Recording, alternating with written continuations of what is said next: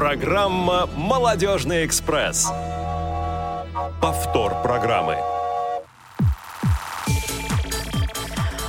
Всем доброго дня, дорогие наши радиослушатели. Сегодня 9 декабря, пятница, и, как обычно в это время, с вами программа «Молодежный экспресс» а, в 15.00 по пятницам.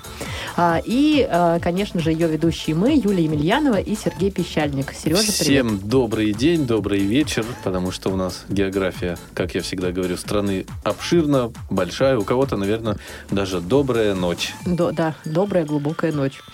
А, у нас э, сегодня такая очень, э, очень интересная тема, как, как можно сказать про каждую нашу тему, собственно. Это а, мои слова, опять же, ты говоришь. Ну, видишь, я все у тебя ворую. А, и предлагаю сразу же перейти к ней. Есть тема. А, друзья, да, как Юля сказала, тема у нас интересная, интересные темы у нас всегда. А, хотели сказать, что завтра, 10 декабря, а, у нас будет отмечаться День образования Ханты-Мансийского округа. И по, по этой причине мы решили пригласить к нам в эфир председателя региональной организации Ханты-Мансийского округа Петра Викторовича Носова. Петр Викторович, здравствуйте. Добрый день. Да, Петр добрый Викторович, вечер. Здравствуйте, да-да-да, добрый день и добрый вечер. А, ну, наверное, не будем мы с вами слишком долго отвлекаться на разные-разные темы. А, предлагаю нашим слушателям, наших слушателей посвятить вашу биографию. Расскажите, пожалуйста, о себе поподробнее, а, ваше образование. Мы знаем, что оно у вас очень интересное, а, такое а, разностороннее. И сейчас сама все расскажет. Нет, не буду. Ну, как бы, если немножко о себе, э, родился в далеком 1968 году, мне на сегодняшний день 54 года, э, женат, семья, э, трое детей, то есть семья многодетная. Э, если говорить про грустную сторону, инвалидность получил с 18, 2018 года. До этого успел получить два высших образования. Первое – это менеджер, экономист, э, управленник э, Управление производством, менеджер-экономист. Это Белорусский коммерческий университет. Второе высшее – это Тюменский институт искусства и культуры. Это менеджер социальной культурной деятельности. А, проработал более 15 лет руководителем бюджетных муниципальных учреждений. А, последнее как бы место работы это есть такая как бы структура Дом народного творчества Российской Федерации. Сейчас он Дом имени Плеханова. Занимался самодеятельным народным творчеством. Потом переименовались Творческое объединение «Культура» и в городе Ханты-Мансийске с 2002 по 2000, с 2003 по 2010 год организовывал и проводил различные культурно-массовые мероприятия, как то открытие чемпионата мира по биатлону, все спортивные мероприятия, культурное право в рамках этапов Кубка мира, которые проходили у нас в Ханты-Мансийске. Это столица Ханты-Мансийск у нас была столица биатлона в, э, в России. Сейчас, конечно, там Тюмень, потом перехватила пальму первенства, потом Мордовия. Ну а в свете всех последних политических событий мы на сегодняшний день проводим соревнования всероссийского уровня. Ну и из больших мероприятий, можно сказать, это был саммит, международный саммит, где участвовали три президента – это был э, Россия, Финляндия, Эстония. Международный фестиваль у нас такой проходил.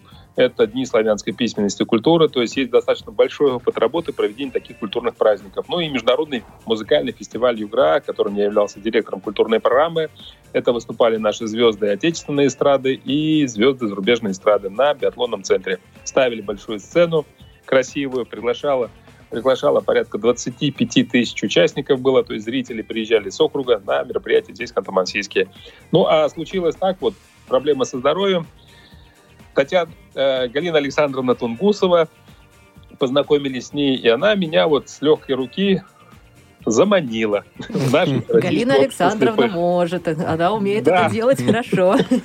Ну, человека с ну таким послужным списком грех было не заманить. конечно. Друзья, я хочу напомнить о том, что у нас есть контакты нашего прямого эфира, воспользовавшись которыми вы можете задать Петру Викторовичу свои вопросы, а, прокомментировать что-то. 8 800 100 00 15, бесплатный телефон прямого эфира, а, плюс 7 903 707 26 71 один телефон для смс-сообщений и сообщений в WhatsApp и skype radio.voz. Э, ждем ваших звонков, сообщений. А, и что, наверное, мы спросим по поводу образования Ханты-Мансийского округа у Петра Викторовича, да, Сереж? Это да, же... конечно. Конечно. А, завтра, как Сергей уже упоминал, а, празднуется День образования вашего округа. Расскажите о самых а, ярких, по вашему мнению, его достопримечательностях, о самых ярких, талантливых людях. Чем жители округа могут похвастаться? Вообще, как погода там сейчас? Да, вот ну, погода как бы сегодня, вот у нас сегодня идет похолодание, с утра было где-то минус 10, к вечеру уже будет 23. Ой, а у нас Завтра, потепление. я думаю, что будет 30. Так что нормально, спокойно. Мы же, мы же живем на севере, мы привыкшие. Снега в этом году мало, а больше как бы так подморозило. Но снежок, я думаю, что все равно к Новому году выпадет такой обильный. Обычно снега мало не бывает. Если мы говорим про достижения, ну, конечно, что это в первую очередь это нефтегазовый сектор потому что э, здесь, добыв... здесь э, в округе представлены все основные нефтедобывающие компании, которые приносят э, стране такое важное сырье и такую замечательную доходную часть в бюджет Российской Федерации.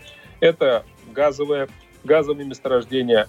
Понятно, что у нас город достаточно такой большой по территории. Если мы говорим про большие города, это, конечно, город Сургут – где порядка 400 тысяч жителей проживает, потом, наверное, город Нижневартовск, и потом остальные муниципальные образования. Если мы говорим про столицу нашего э, округа, это город Ханты-Мансийск. На сегодняшний день порядка 100 тысяч жителей Югры проживают здесь, в столице.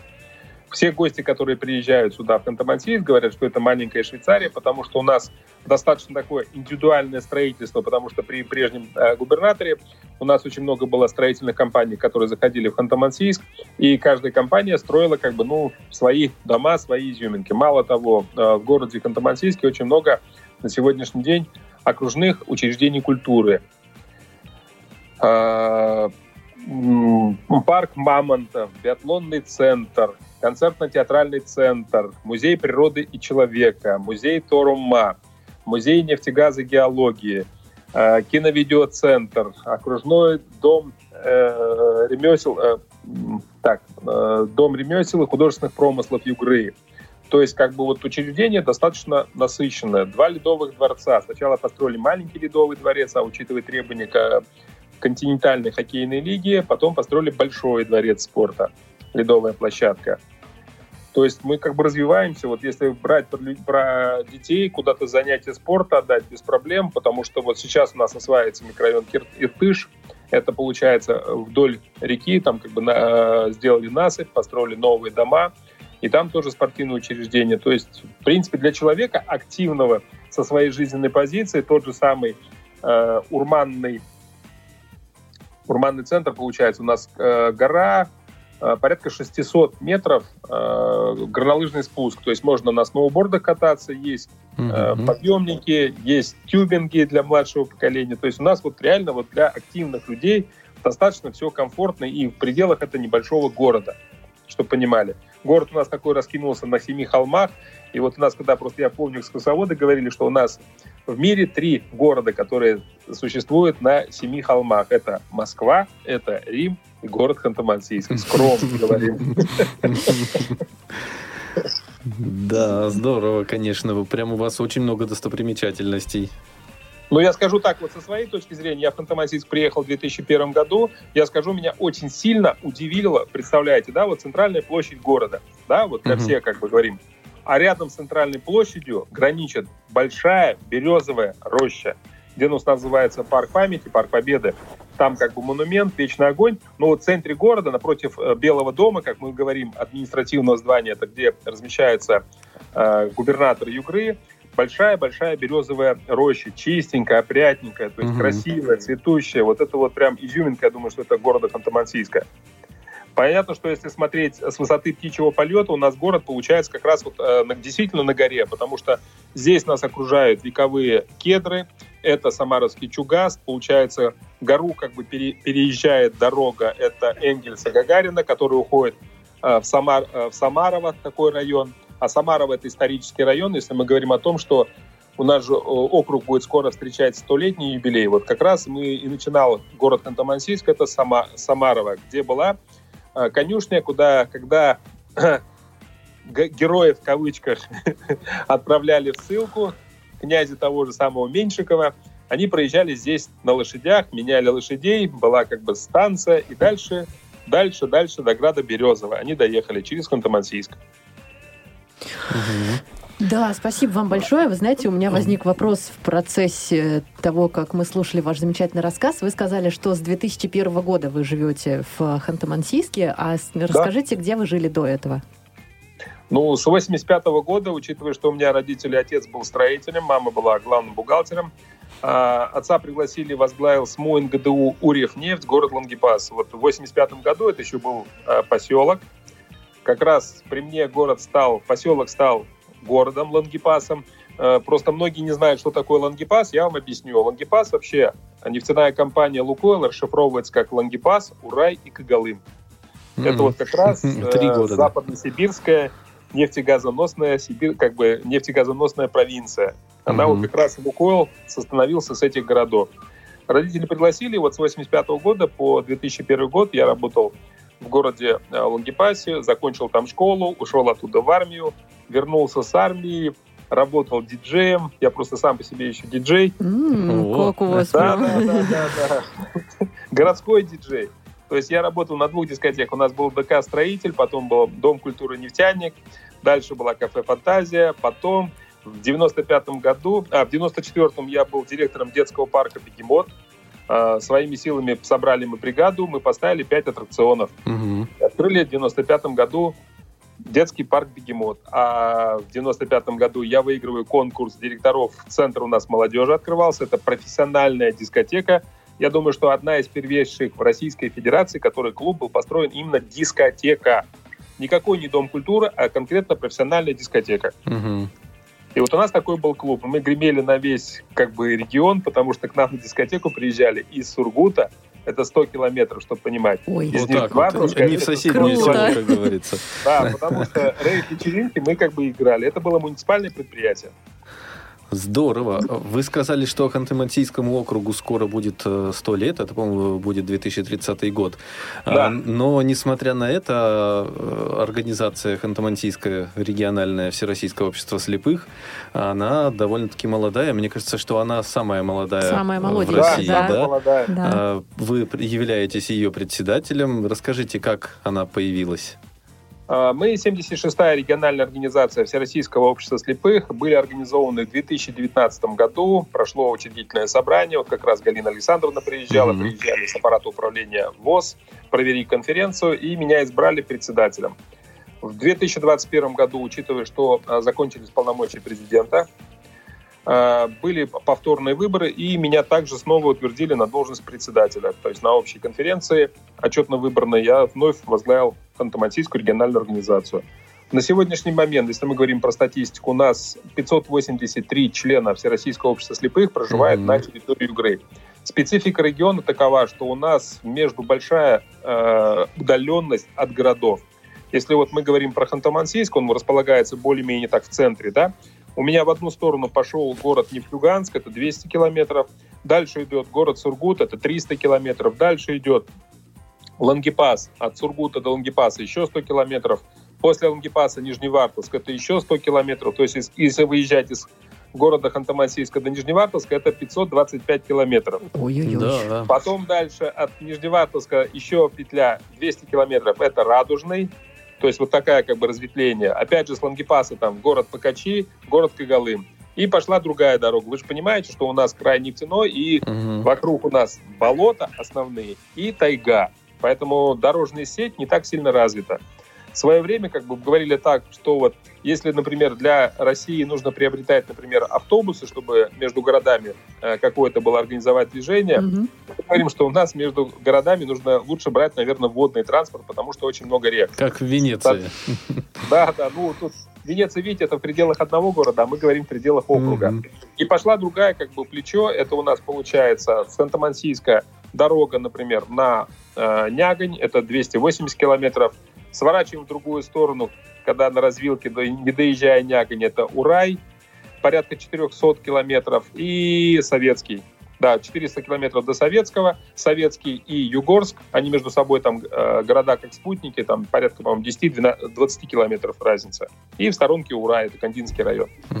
И То все это в ведении немножко... вашей региональной да. организации. И часто да. вы, как мороз воевода, ходите в владение. Да-да-да, дозором. Я во всех городах мне приходится кататься уже по роду своей деятельности. Почему я и дорогу знаю, и километраж знаю. Угу. Вот Потому вы знаете, что, например, да. если у нас Нижневартовская Сургут у нас асфальт, а в город Урай у нас, когда сверток идет с трассы Советского, у нас там бетонная дорога. Как вот раньше была бетонка, то есть такие лежат плиты на дорогах 6 угу. на 2 метра, плиты уложено три плиты, и вот по этим плитам там тык-дык, тык-дык, как на поезде, чисто едешь.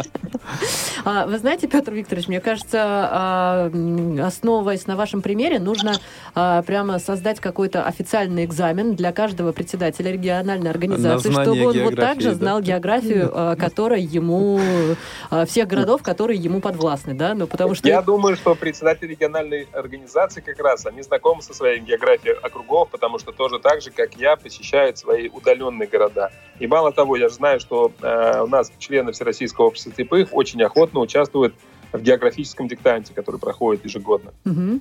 Потому вот. что мы все равно как бы должны совершенствоваться, как бы знать свою территорию, вот, куда вот, мы вот, да, движемся, кто у нас люди работают. Мы же говорим, что если почему я знаю города, потому что у нас а, вот в этом году мы открыли три новых офиса.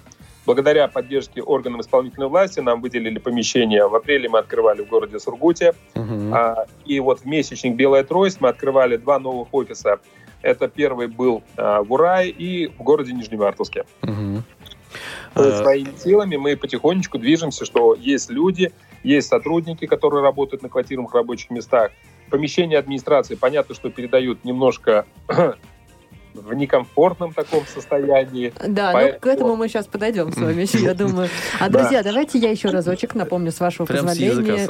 Ну, видишь ну, как. Напоминай. Да, а, телефоны прямого эфира 8 800 100 00 15, плюс 7 903 707 26 71. Это телефон для смс-сообщений и сообщений в WhatsApp и skype radio.voz. Ждем ваших вопросов. Раз э, вы уже затронули географию округа, округа, региона. А, могли бы вы рассказать нам поподробнее о местных организациях? О местных организациях, смотрите, на сегодняшний день, а, благодаря как бы а, по согласованию с центральным правлением, у нас первоначально планировалось открытие 5 местных организаций. Но для того, чтобы зарегистрировать местную организацию, нам провести нужно необходимо определенное организационное мероприятие. А на сегодня в Ханты-Мансийской региональной организации у нас три, созданы три местных организации. Ну, понятно, mm-hmm. что это Ханты-Мансийская местная организация, второе – это Сургутская местная организация и Нягинская местная организация. Соответственно, все остальные муниципальные образования, которые у нас не вошли, они как бы ну, не созданы, мы их объединили под этими тремя местными организациями именно зонально, чтобы можно было ну, более-менее комфортно как-то контактировать э, с людьми, с нашими членами. Понятно, что зонально, например, Нягинская местная организация объединяет у нас э, членов Всероссийского общества слепых, проживающих на территории Югорск, э, Советский, э, Кандинский район, Урай, э, Белоярский, Березовский район. По Сургуту как бы эта зона как раз захватывает, она получается Сургутский район, Нижневартовский район, ну и города, муниципальное образование, которые здесь есть. Ну, плюс Ханты-Мансийск. Это Ханты-Мансийский район, потому что у нас очень много поселков, э, которые как бы здесь, где люди, по крайней мере, мы их выявляем, пытаемся найти. Но я скажу так, для меня очень большая проблема на сегодняшний день стоит по привлечению новых членов Всероссийского общества слепых, потому что люди как бы немножко устали от звонков телефона. Когда начинаю их беспокоить по телефону, говорить, что вот, пожалуйста, мы есть такая организация, понятно, что мы плотно работаем и с медико-социальной экспертизой, то есть наши визитки, наши телефоны там ну, Это здорово. Вот... Ну, Комплексными социальными центрами мы тоже стоим, даем рекламу свою, что вот мы готовы встречаться и все остальное. Но 152 закон федеральный, который ограничивает распространение персональных данных, они не могут нам их дать. Ну, понятно, что они организовывают встречи с нашими представителями. Но вот в большей степени мы работаем как сарафанное радио. А когда мы говорим о том, что если мы говорим, принимаем человека во Всероссийское общество слепых, понятно, что нужен определенный перечень документов. И тут у людей старшего поколения угу. недоверие. Потому что вы все прекрасно помните, когда прокатилось по в нашей стране волна э, как бы мошенничества, когда использовали данные, паспортные данные людей, когда использовали СНИЛС, ННН, оформляли кредиты, оформляли сделки и все остальное. Поэтому у людей есть определенная боязнь того, что, тем более, когда наши люди это слабовидящие, это тотально слепые, есть определенные но и ступорта. То есть вот предоставление документов, и мы кропотливо, пытаемся с каждым выстраивать отношения. Вы просто приходите, посмотрите, что мы за организация. Мы вас приглашаем на мероприятие. Угу. Ну, я думаю, что ваше мере, стремление люди, все-таки да, будет увенчано успехом. Пытаемся, работаем в этом направлении. Да, и организовываем чаепитие, чтобы какие-то встречи э, с исполнительными органами, с пенсионным фондом, фондом социального страхования, чтобы люди приходили, задавали свои вопросы, а мы как раз и способствуем этому сближению.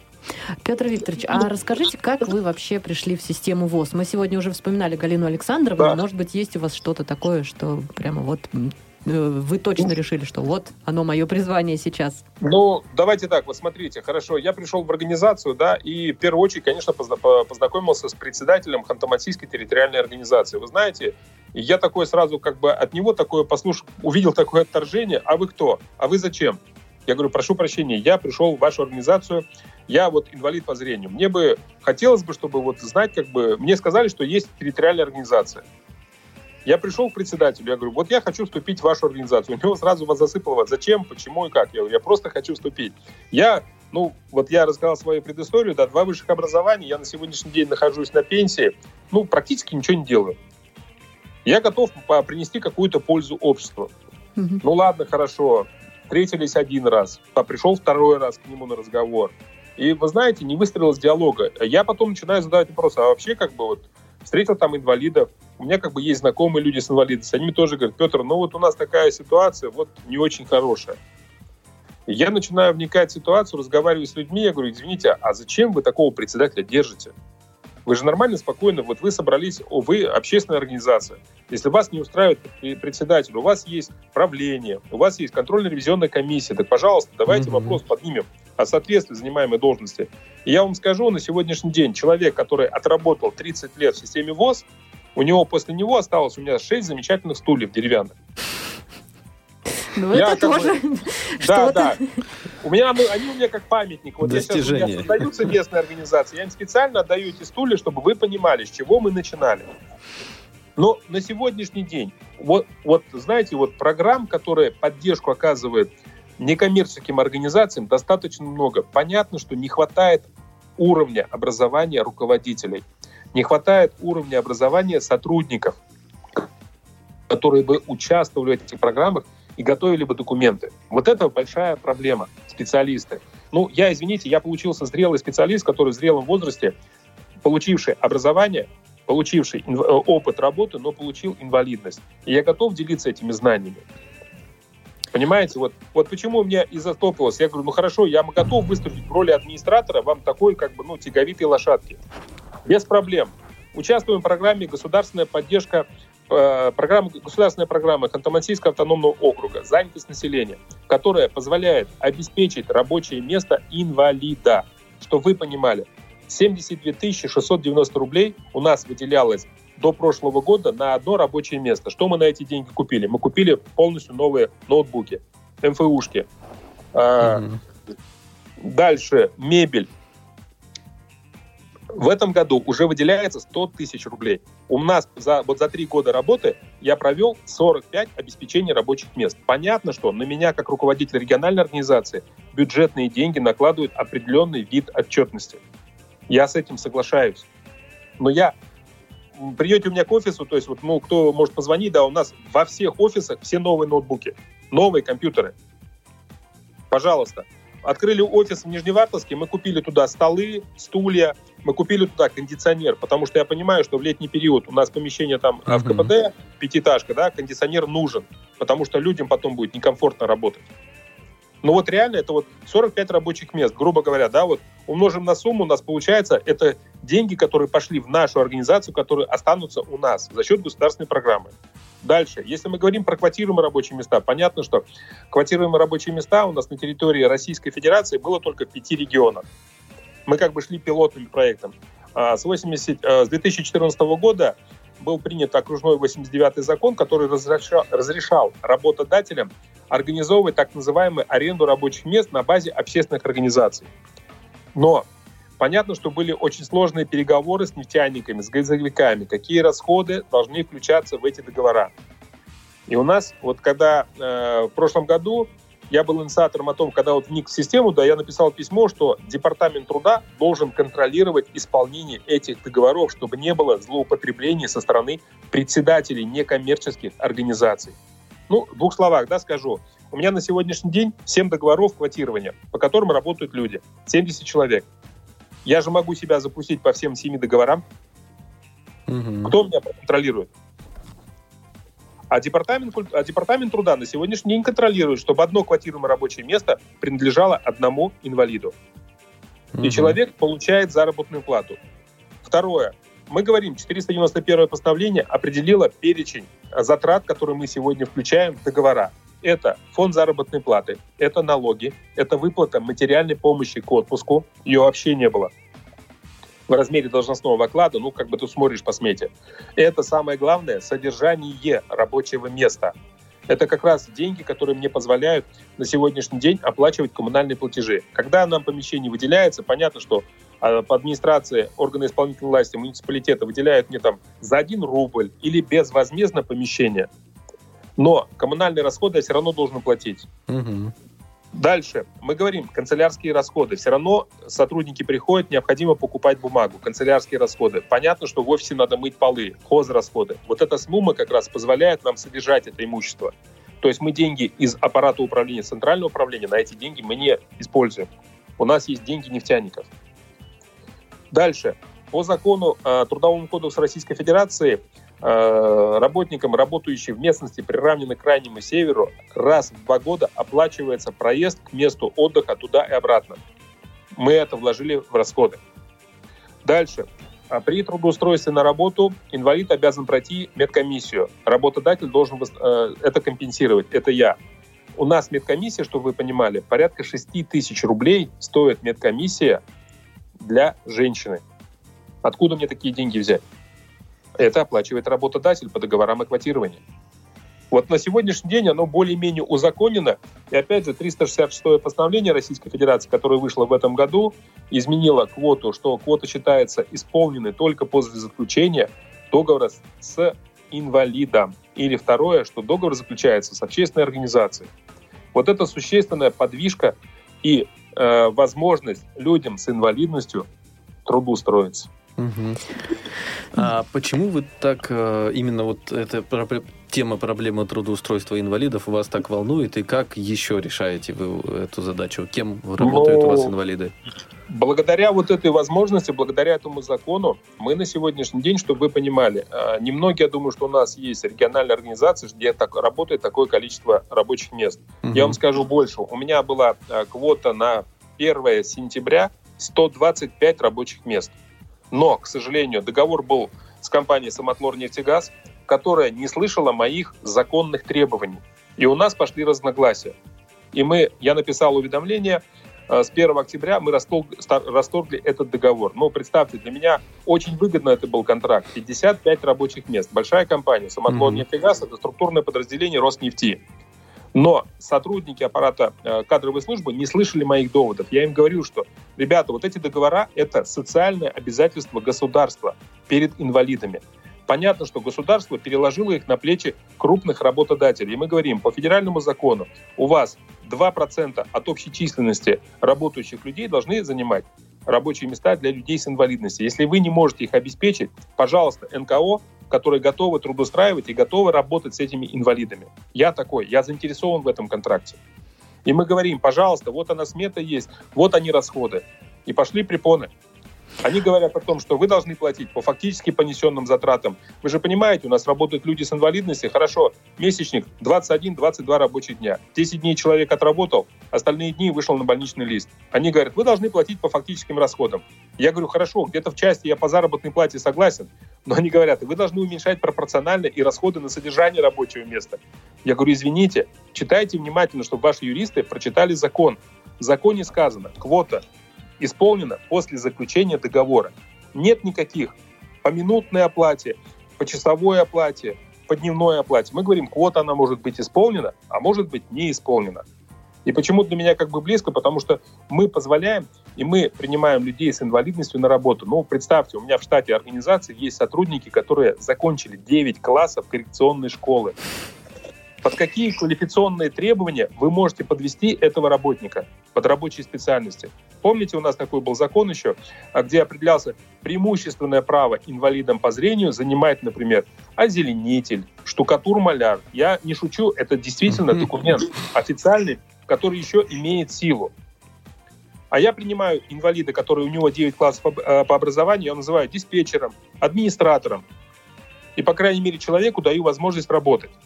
Да, это очень здорово. Друзья, я предлагаю нам с вами немножечко прерваться на музыкальную паузу, после которой обязательно вернемся к нашему интересному разговору.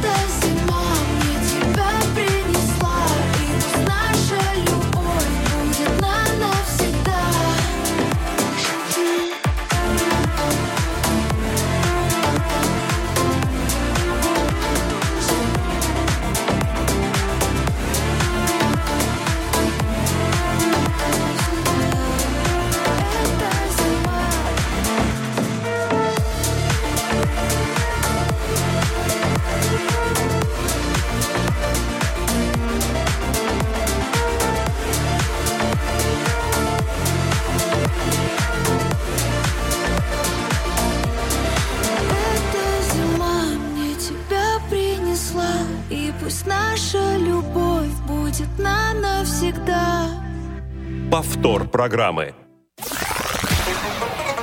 Молодежный эфир. Дорогие друзья, в прямом эфире Радио ВОЗ «Молодежный экспресс». Э, хочу сразу напомнить контакты нашей студии. Телефон прямого эфира 8 800 100 00 15, а также Номер для смс-сообщений, сообщений в WhatsApp 8 903 707 26 71. Но и это еще не все. У нас еще есть skype radio.voz, в который вы также можете писать ваши сообщения. И сегодня у нас в гостях э, председатель Ханты-Мансийской региональной организации Всероссийского общества слепых Петр Викторович Носов. Петр Викторович, вы нас слышите? Конечно, я на связи. А, мы как ведущие молодежного экспресса не можем не спросить э, о молодежи в вашей организации. Сколько ее, чем она живет, чем, чем интересуется, в каких проектах участвует? Вы знаете, я вот тут могу сказать немножко грустно. А, у меня в большей степени об организации у нас людей старшего поколения. Молодежи очень-очень мало. Это с одной стороны хорошо, с одной стороны, а с другой стороны плохо. Это вот недоработка. И в большей степени я все-таки сталкиваюсь, знаете, немножко с пассивностью молодежи. Я пытаюсь организовать, чтобы у меня был молодежный парламент. До сегодняшнего дня в нашей организации его нету. Потому что я прекрасно понимаю, вот у меня, ну, приведу пример, да, живой.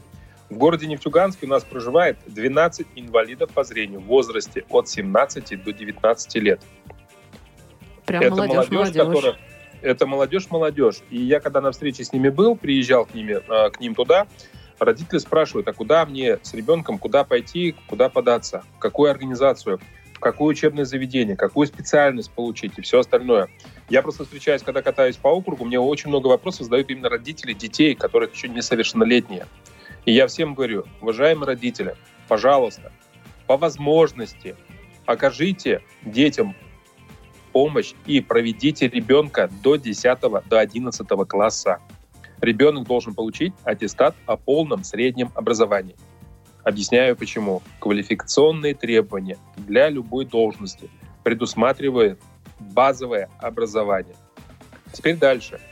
И если ваш ребенок все-таки как-то развивается, что-то знает, помогите ему получить среднеспециальное или высшее образование. Понятно, что на вас это накладывает определенную нагрузку. Но вы поймите, ребенок потом в жизни, ему вот очень сильно окажут содействие. Привожу пример. На сегодняшний момент а, квалификационные требования никто не отменял. А, на сайте «Работа в России» очень много вакансий для людей с инвалидностью. Но первое, базовое, среднеспециальное или высшее образование, запятая, опыт работы от трех лет – и выше, тогда ребенок будет получать заработную плату не в размере МРОД. Ему будет установлено нормальный должностной оклад, и человек действительно сможет проявить себя и работать в этой организации. Теперь следующий вопрос. Если мы говорим, что ребенок, например, получил среднее специальное образование и отучился, например, на автослесаря, но учитывая его заболевание, он не может работать в этой плоскости. Центры занятости могут ему предложить бесплатное обучение по другой специальности. Но когда ты пишешь заявку в Центр занятости, прошу меня обучить, будет требование, какое у вас образование. Среднеспециальное, тогда вам предложат другую какую-то, ну, давайте так вот, интеллектуальную работу. А когда у вас базовые 9 классов образования или средний аттестат, вам предложат только рабочие специальности. Вот в этом нужно очень четко понимать. У меня работают люди, вот есть как бы семьи, да, где родители реально за ребенка помогали. Ну, давайте пример. Девочка ДЦП, инвалид по зрению, на лучший глазик у ней 10, наверное, процентов от силы, то есть черное-белое. Но ребенок очень активный, работает на брайлевском дисплее, пишет замечательные посты, девушка молодая. И еще при этом может других людей обучать владением Брайля. Вот представляете, как бы, как мама вложила свою душу и силы в развитие своего ребенка. Угу. Я же тоже понимаю, что ну, не всегда родители как бы в состоянии много уделять дополнительное время, потому что экономическая ситуация такова, что хотелось бы, чтобы заработать на хлеб, на колбасу, на масло и на все остальное. А в развитии немножко это упускают. Я понимаю, что есть определенные ограничения с развитием ребенка. Тут тоже это учитывается. Тут много факторов, которые, ну, как бы переплетаются и очень сильно влияют на судьбу. Но привожу другой отрицательный момент. Мальчику 19 лет. Я когда узнал, ну, хорошо, провели беседу, мальчик занимается спортом, есть хороший остаток. Ну, есть остаток. Я говорю, давайте на, отправим его на оператора ПК. Съездили, переговорил с директором, со Станем, там Артем Александрович был. Пошли нам навстречу. Взяли мальчика на обучение. Мама сначала очень долго сомневалась. Как ребенок 19 лет поедет один на поезде? Конечно, это, это недалеко до Ну, это очень вас. часто встречающийся да, случай. отучился. В течение двух месяцев очень долгие вы имели переговоры. Э, директору выносили. Мне периодически доставалось. Я объяснял, потерпите два месяца, потерпите, все будет нормально. Да, есть пандемия, есть определенные страхи. Но ребенок развивается, он сам поехал в учреждение, где инвалиды по зрению способны доступная среда полностью. Там преподаватели, профессионалы, которые работают с такой категорией студентов. И что по итогу? Что по итогу с по этим итогу молодым человеком? Мальчик возвращается, получил э, квалификацию, оператор ПК, Мама мне радостно звонит и говорит, вы знаете, а мой ребенок даже умеет теперь сам постирать носочки. Замечательно. У меня появилась квота. Я говорю, хорошо, я готов взять вашего мальчика на работу, давайте. И тут сразу стоп. А потому что у нас государство, мама оформила за ребенком а, опеку, инвалид угу. первой группы. А работать нельзя, да. да. Получает из бюджета 18 тысяч рублей, а наша заработная плата, когда был МРОД ниже, на руки бы человек получал бы 24 тысячи рублей. Ну, извините, как бы здесь же И вот работать приоритет. надо. И работать же надо, на работу приходить. И она отказалась. Я говорю, извините, но вот вы видите, пандемия. А у него так никто не спросил, да? К, к ну, мама же принимает решение. Да.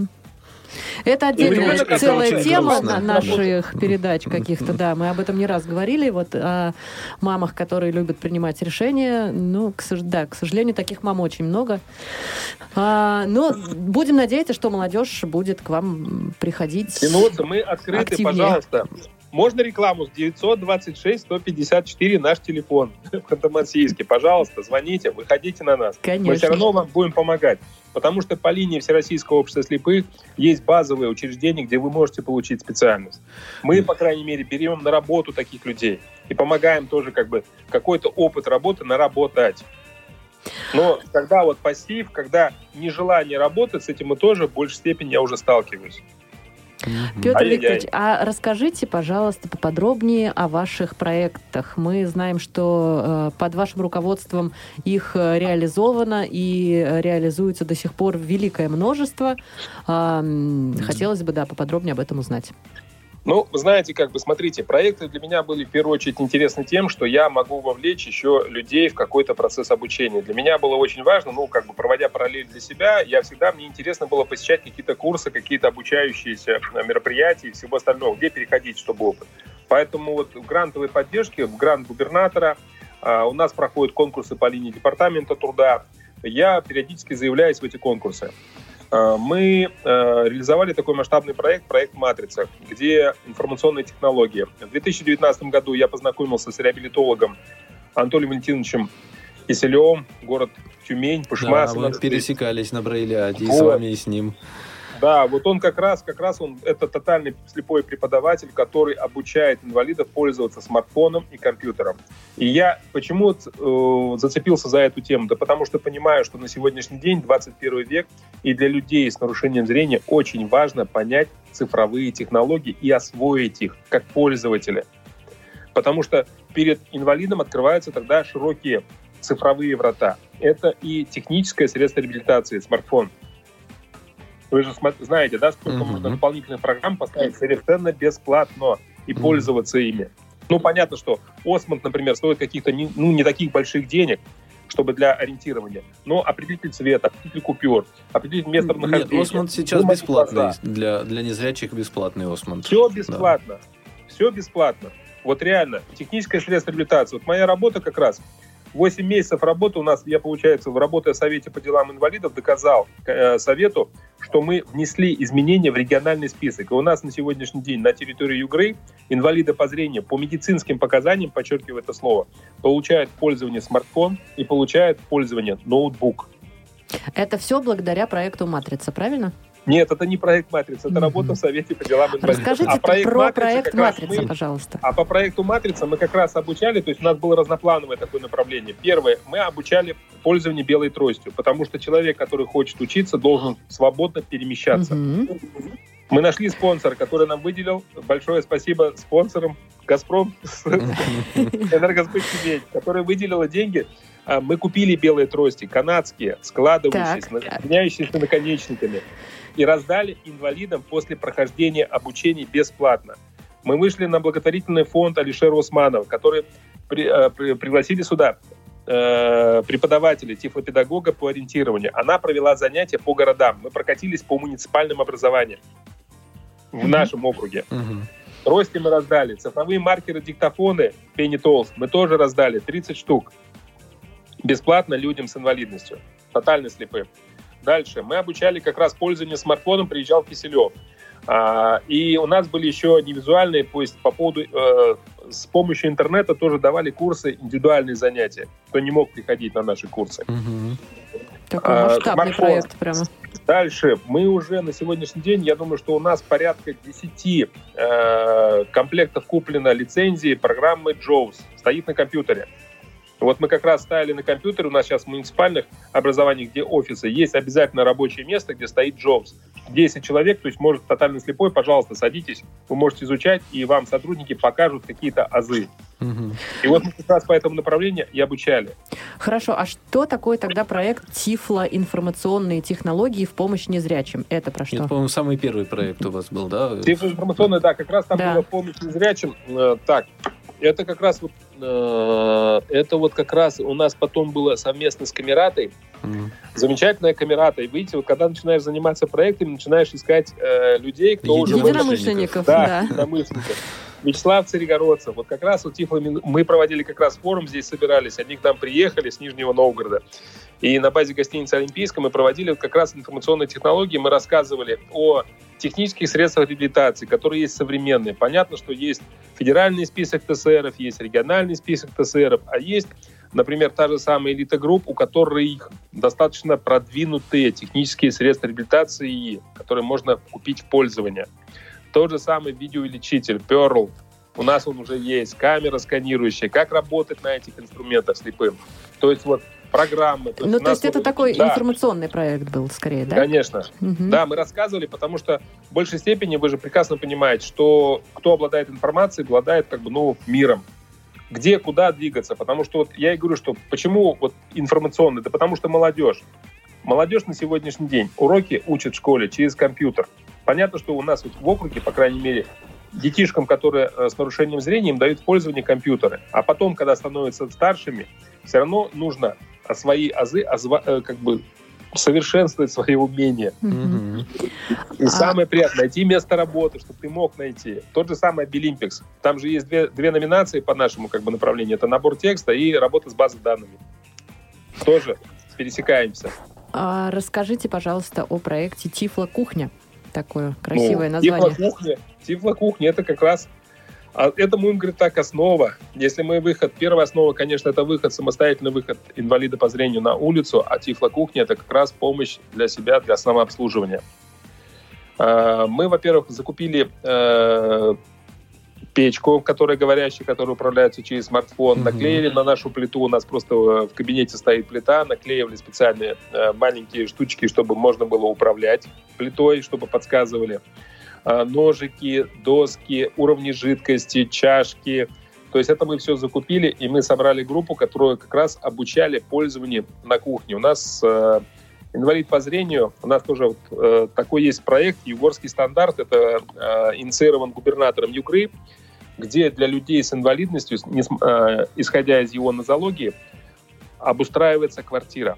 У нас первая квартира была обустроена для инвалида-колясочника, для Ирины Башмаковой. То есть инвалид-колясочник – это удаленное открытие дверей, это управление через смартфон, то есть выключает свет и все остальное. Вот ей квартира была сделана такая. Я это вот умные квартиры, что... Да, да. Угу. умная квартира. Я на совете по делам инвалидов задал вопрос. У нас, говорю, есть тоже инвалиды, которые нуждаются. И вот у нас как раз Аня получила такую квартиру, умную квартиру для слепой девушки. Чтобы вы понимали, Аня инвалид первой группы, э, живет с молодым человеком, инвалидом первой группы э, с Нижневартовского района. И у них родилась в январе девочка, совершенно здоровая. И вот у них как раз буквально через 7 месяцев получилось такое счастье. Они получили квартиру. Мы держали в тайне э, Ани, что она получит эту квартиру. То есть для нее это было таким, знаете, как бы вот как культурным шоком или как вот это обозвать.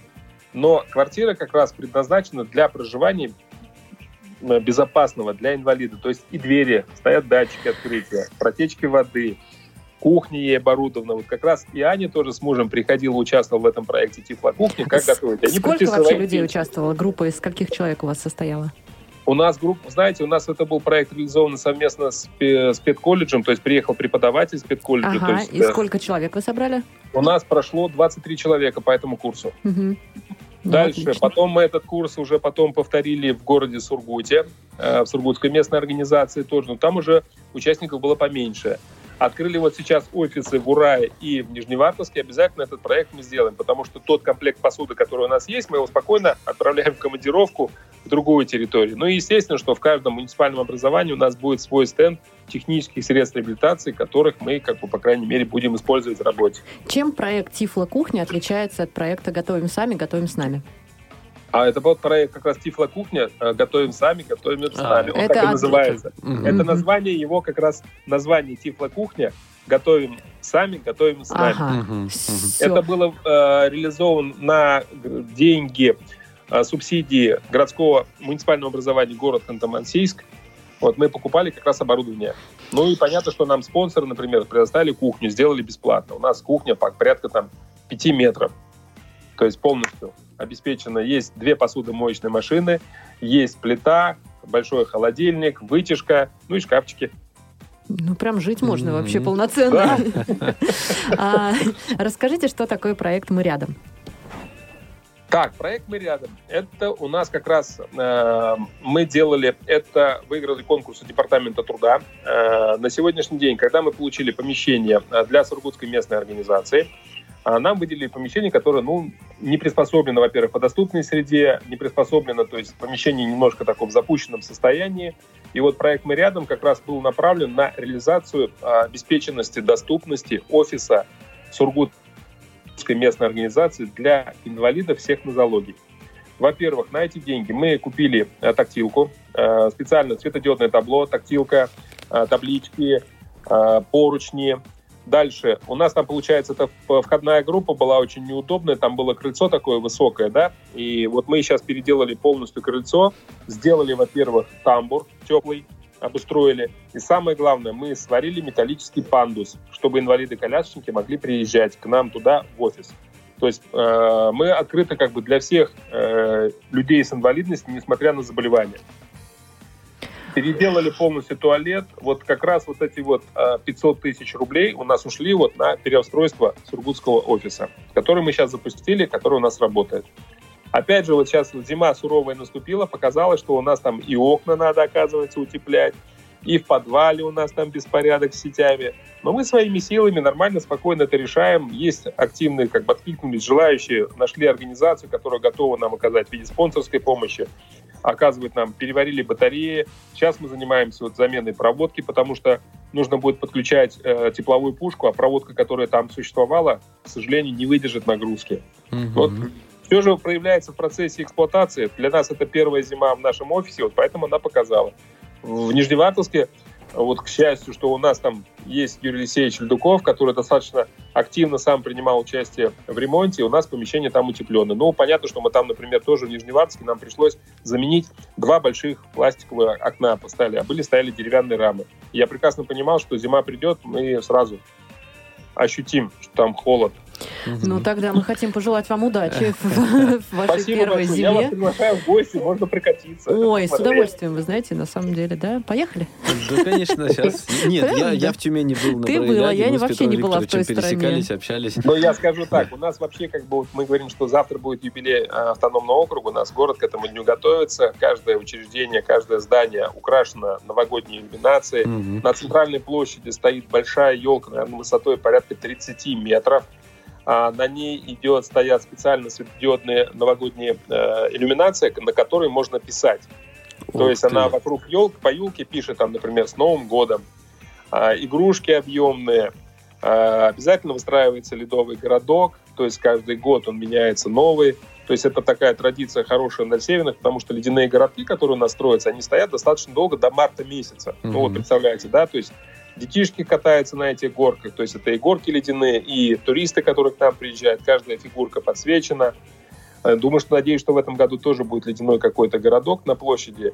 А так вот это вот как раз праздничное настроение, весь город, ну как бы новогодняя игрушка. И у нас э, в округе в Ханты-Мансийске реализуется как раз э, проект а Ханты-Мансийск – новогодняя столица Сибири.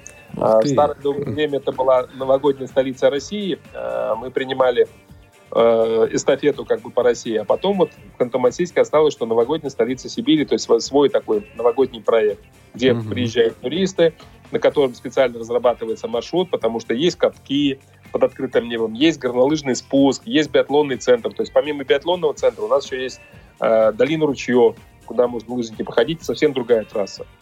То есть есть куда походить. А, да, Петр Викторович, спасибо большое. Мне кажется, достопри... о достопримечательностях можно говорить очень долго.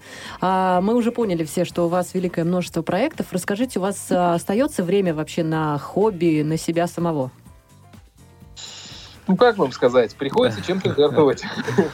Или, или у вас это хобби, дел, делать добрые дела? У меня, есть, у меня есть хобби. У меня есть хобби. Меня вот друзья посадили на зимнюю рыбалку. Для меня вот хобби выехать на озеро, где никого нету, просверлить лунку, дует ветерок свежий, морозно. Мобильная а связь сидишь, не берет, да? Никто не Мобильная не связь не берет, да. да. Э, вот там сидишь на лунке и ловишь такого замечательного окуня. Вот это вот реально азартно, очень хорошо. Летом я понимаю, что катаюсь на лодке, рыбачу со спиннингом, тоже как бы щука, э, окунь, ясь в больших количествах клюет на блесно. А зимой это зимняя рыбалка, конечно, ничем это незаменимо. Вот, ну, вот это классно, вот классно. Приедем Но, к вам на рыбу, на уху. Да. А, а вот работа больше времени отнимает работа. Ну, как обычно это бывает.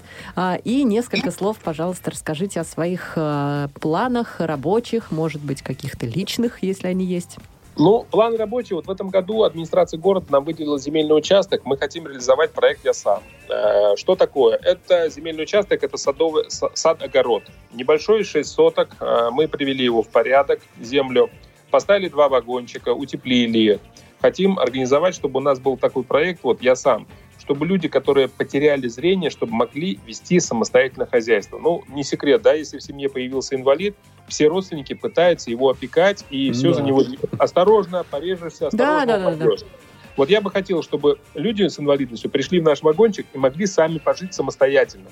То есть у нас там все, централизованная вода, канализация, отопление, конечно, электрическое, а, и плюс огород.